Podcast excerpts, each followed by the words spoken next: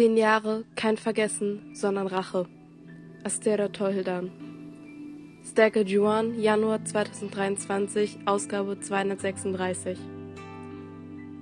Der 9. Januar 2013 geht für die kurdische Freiheitsbewegung als schwarzer Tag in die Geschichte ein. Vor ziemlich genau zehn Jahren erlebte unsere Bewegung und die gesamte Welt ein weiteres Mal, wie erbarmungslos das patriarchale und faschistische System drei unserer Genossinnen, drei Freiheitskämpferinnen ermordete.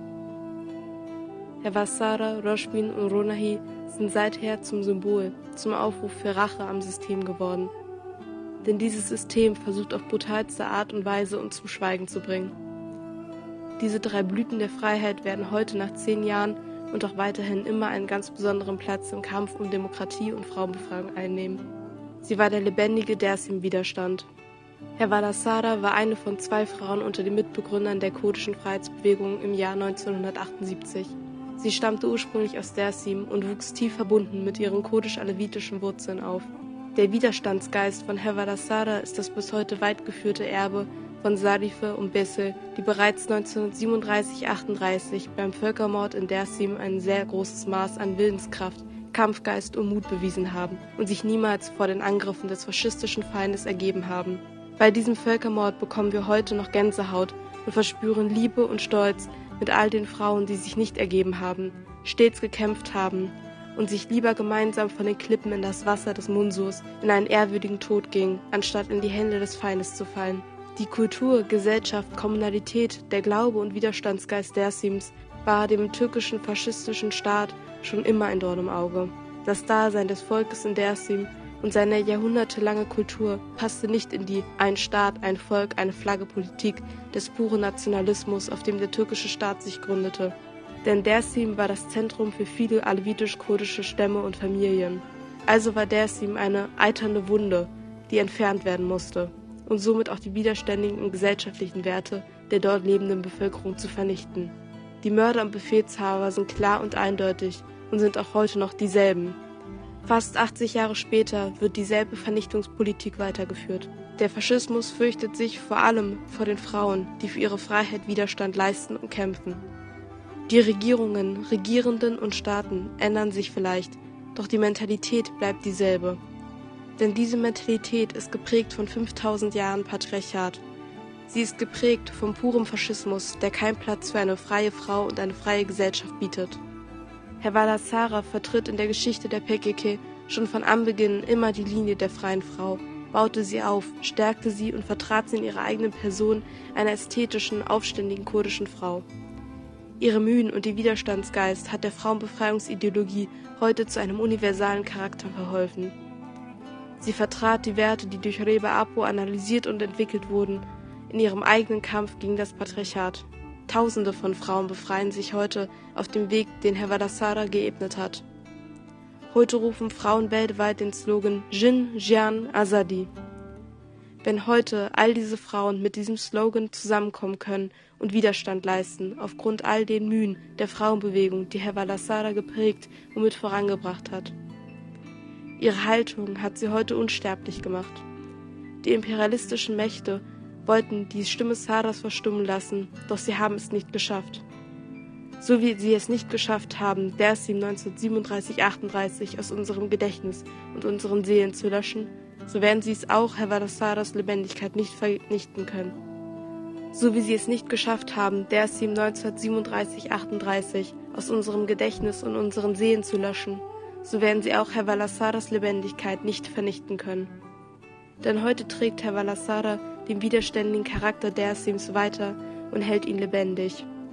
Frauen aus Dersim ließen sich von jeglicher Macht und Staatsgewalt nicht unterdrücken. So tat es auch Herr Valasara nicht. Das wurde zum größten Ansporn für den türkischen Staat. Denn wie könnte er eine kämpfende Frau akzeptieren? Der türkische Staat setzte die unwürdigsten Mittel ein, denn es war ein Auftrag des türkischen Geheimdienst MIT und dessen ausgebildete Agenten, die für den Mord an Herr Valsara, Roshbin und Ronahi verantwortlich ist. Mit an diesem Mord beteiligt ist jedoch auch der französische Staat und die gesamte NATO. Die türkisch-europäische Zusammenarbeit ist uns auch bereits bekannt aus der Geschichte der Unterdrückung, Ausbeutung und Vernichtungspolitik gegen Kurdistan. Bereits beim Völkermord von Dersim verwendete der türkische Staat Giftgase, die aus Deutschland stammten so ist es kein Zufall, dass dieser Mord im Zentrum von Paris geschieht. Doch wie Herr Valassara es selber bezeichnete, ihr ganzes Leben war ein Kampf. Und diesen Kampf führen wir heute weiter. Denn Widerstand der kurdischen Frau kann kein Staat und keine Macht durch solch einen feigen Mord zerschlagen. Sie akzeptierte das Leben in Europa nicht.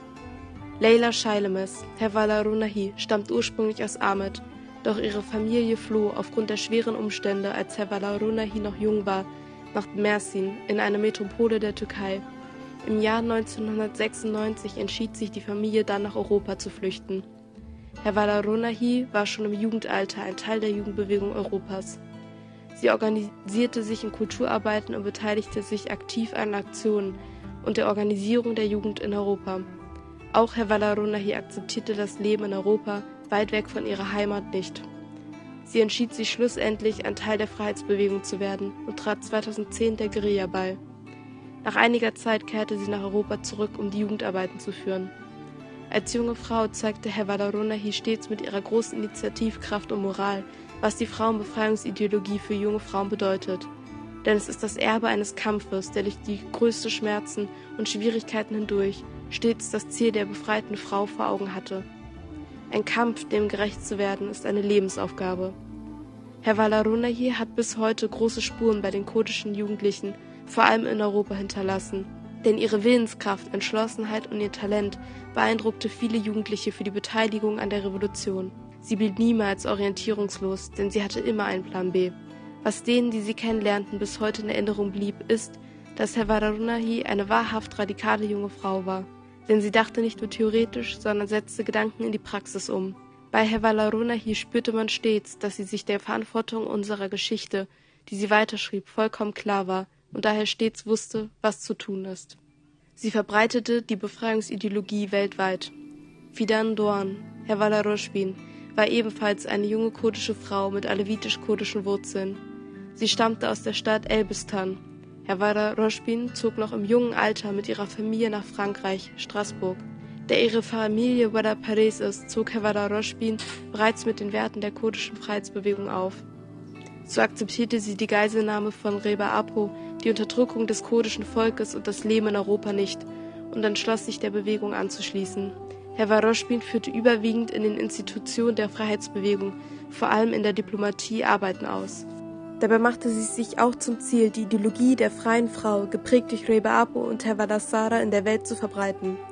Herr Wadaroshbin war eine gebildete junge Frau mit einer Ausstrahlung, die hunderten Menschen bis heute noch begeistert und prägt. Dass der Feind ausgerechnet diese drei widerständigen Frauen zum Ziel seines Angriffs gemacht hat, ist kein Zufall. Der Mord an Frauen ist nie ein Zufall oder ein Einzelfall vor allem nicht am 9. Januar 2013. Der Angriff auf Hevasara, Roshbin und Ronahi ist ein gezielter Angriff auf die freie Frau, die sich gegen 5000 Jahre Patriarchat organisiert, bildet und verteidigt. Herr Valassara ist es gewesen, die gegen die von männlicher Mentalität geprägten Armeen der Staaten am Aufbau einer freien Frauenarmee auf den freien Bergen Kurdistans beteiligt war. Von Kurdistan bis Europa beeindruckten diese Freundinnen Tausende von Frauen und gewannen sie für den Freiheitskampf. Herr Varoshbin und Ronahi waren zwei junge Frauen, die entschlossen gegen das Leben in Europa, gegen Assimilierung und Unterdrückung gekämpft haben. Sie lehnten dieses Leben ab und begannen sich auf den Weg ihrer eigenen Freiheitssuche. Diesen feigen Angriff des Staates werden wir niemals akzeptieren und wir werden niemals ruhen, bis wir Gerechtigkeit für diesen Mord erhalten. Niemals werden wir vergessen und niemals werden wir aufhören zu kämpfen.